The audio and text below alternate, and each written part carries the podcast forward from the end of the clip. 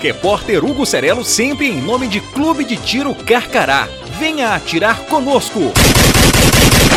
Vou provar pra esses caras que o bem é a maioria. Banquete do crime. Um safado em Divinópolis deu golpe no iFood repassando notas falsas. Mas esse cara é um covarde que tem que ser punido. O vagabundo fazia vários pedidos pela cidade e se empanturrava de pizza, sanduíches, açaí. É muita falcatrua. Sempre pedindo troco pra 100. Chama a polícia e manda meter ele na cadeia. Vários entregadores perceberam a falcatrua e foram tirar satisfação com ele nas quebradas do Santa Rosa. Esse deu azar. Ao avistar a chegada da galera e da viatura, o gordinho tentou correr. O marginal tentando escapar. Mas os meganhas o prenderam com 300 real em cédulas falsas. Vagabundo! Vagabundo! Ele vai continuar comendo de graça, mas agora só através do buffet disponibilizado aos hóspedes do Presídio Floramar.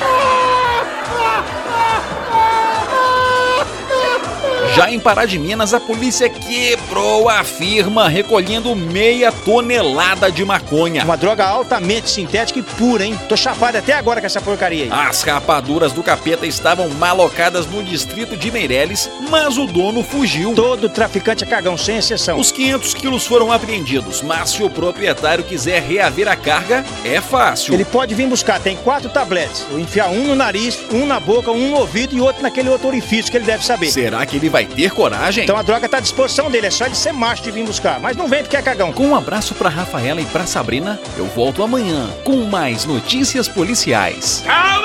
Em nome de Arsenal Guns, a sua loja de armas e munições em Divinópolis.